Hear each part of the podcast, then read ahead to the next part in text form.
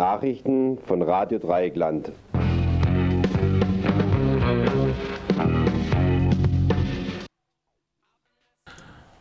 Beobachtungsstelle. 1600 Tote durch US-Luftangriffe, mindestens 62 Zivilisten getötet in Syrien. Fünf Monate nach Beginn der US-geführten Luftangriffe auf die Stellung der sogenannten, des sogenannten Islamischen Staaten Syrien und Irak bilanziert ein Überblicksbericht, äh, sollen 1600 Menschen getötet worden sein.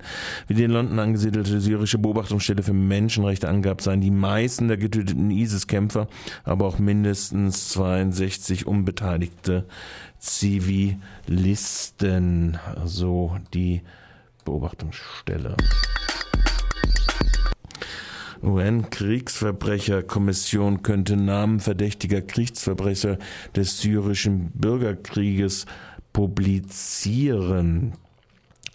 Äh, Ermittlungsbeamte der Vereinten Nationen, äh, die die Kriegsverbrechen im syrischen Bürgerkrieg untersuchen, kündigten an, sie überlegten eine Liste der Namen der Verdächtigen zu publizieren, die nach ihren Erkenntnissen Kriegsverbrechen begangen hätten und beziehungsweise dafür verantwortlich sind. Der Chef der Untersuchung Paolo Sergio Pinheiro beschuldigte sowohl die syrische Regierung wie die Banden des IS Kriegs- wie Menschheitsverbrechen begangen zu haben.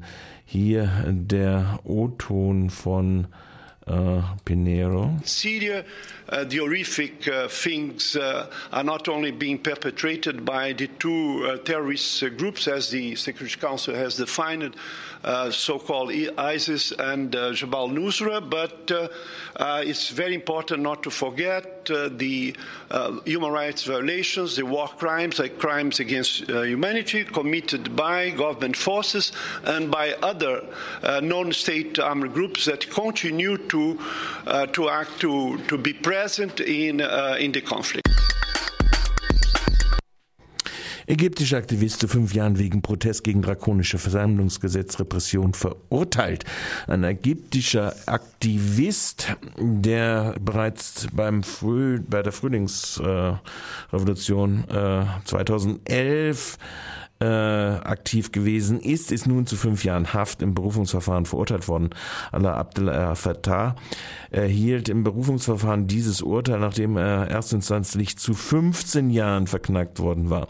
Er war der Anstiftung zu einem Protest im Jahre 2013 für schuldig befunden worden, wegen Verstoßes gegen ein Gesetz, das Versammlung von Regierungsgenehmigungen abhängig macht. El Fattah wurde von einer führenden Rolle im Frühlingsumsturz äh, von Hosni Mubarak vor vier Jahren mehrfach inhaftiert seither.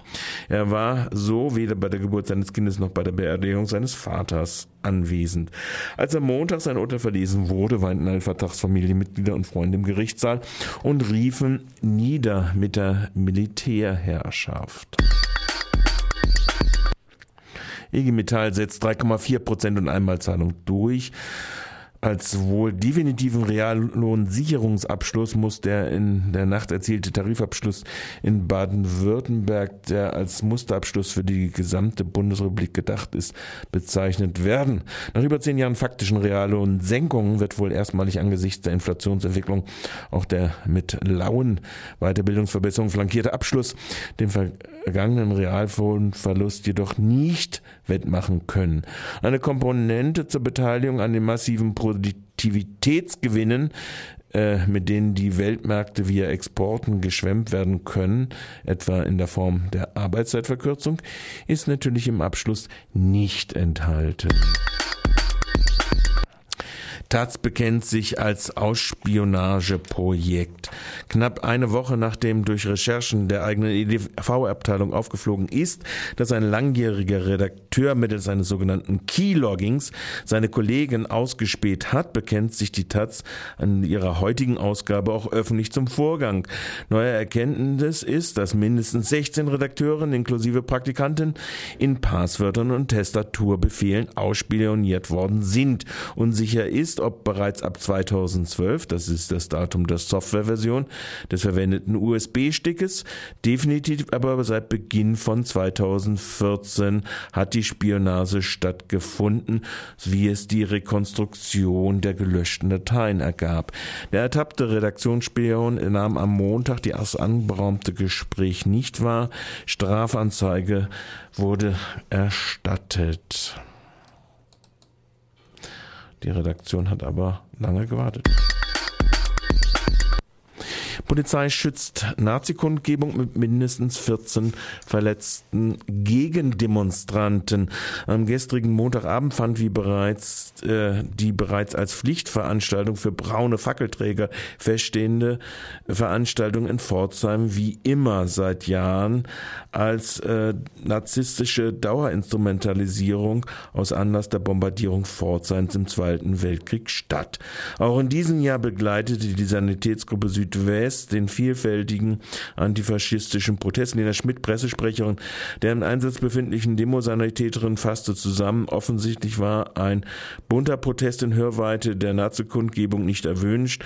Durch Aktionen der Polizei kam es im Verlauf des Abends zu insgesamt 14 Verletzten, die durch unsere Kräfte versorgt werden mussten. Aufgrund der unübersichtlichen Situation ist von wesentlich mehr Verletzten auszugehen, die sich anderweitig behelfen mussten.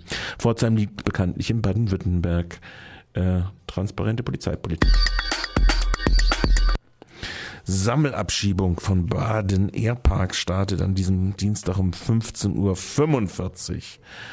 Der Sammelabschiebeflug wird wohl wieder mit einer Maschine Bulgaria Air laut Regierungspräsidium Karlsruhe am heutigen Dienstag um 15.45 Uhr vom Baden Airpark in Söllingen starten. Zielflughafen ist Belgrad.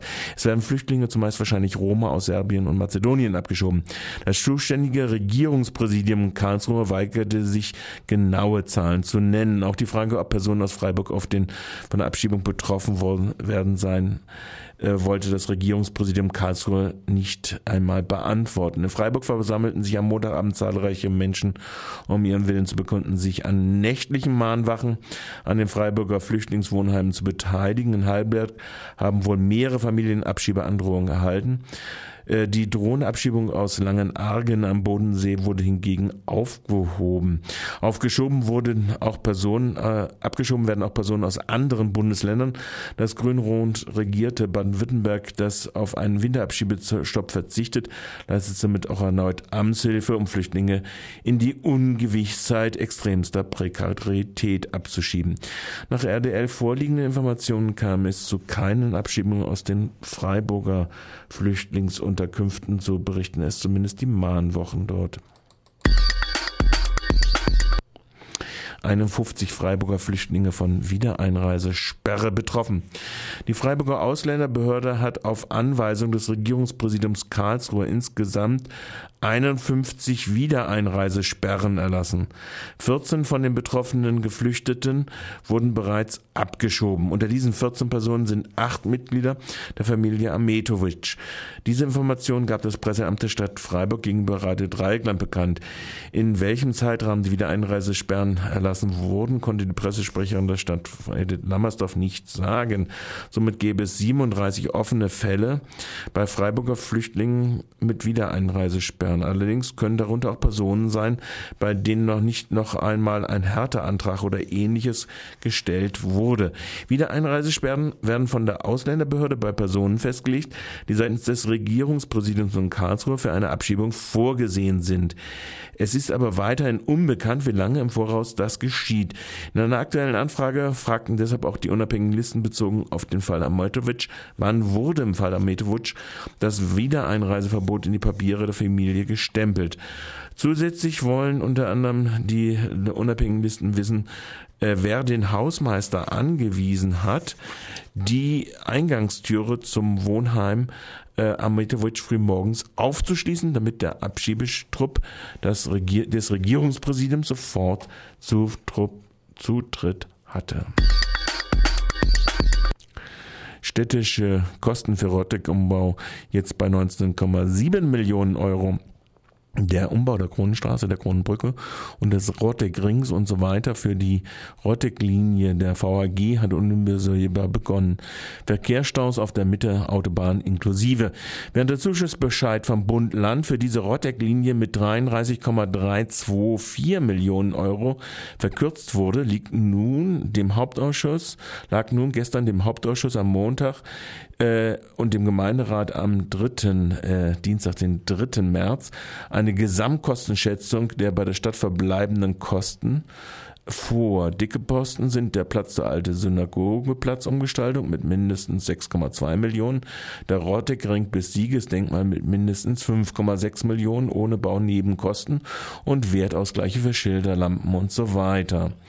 Mindestsumme also 19,7 Millionen Euro fällig werden davon bereits im Doppelhaushalt 2015, 2016 14,7 Millionen. So auch für die Tiefgründung des in den Sternen stehenden Stadttunnels eine Viertelmillion am schmalsten mit 100.000 Euro ausgestattet ist, die sind die Mittel für den Theaterplatzvorbau.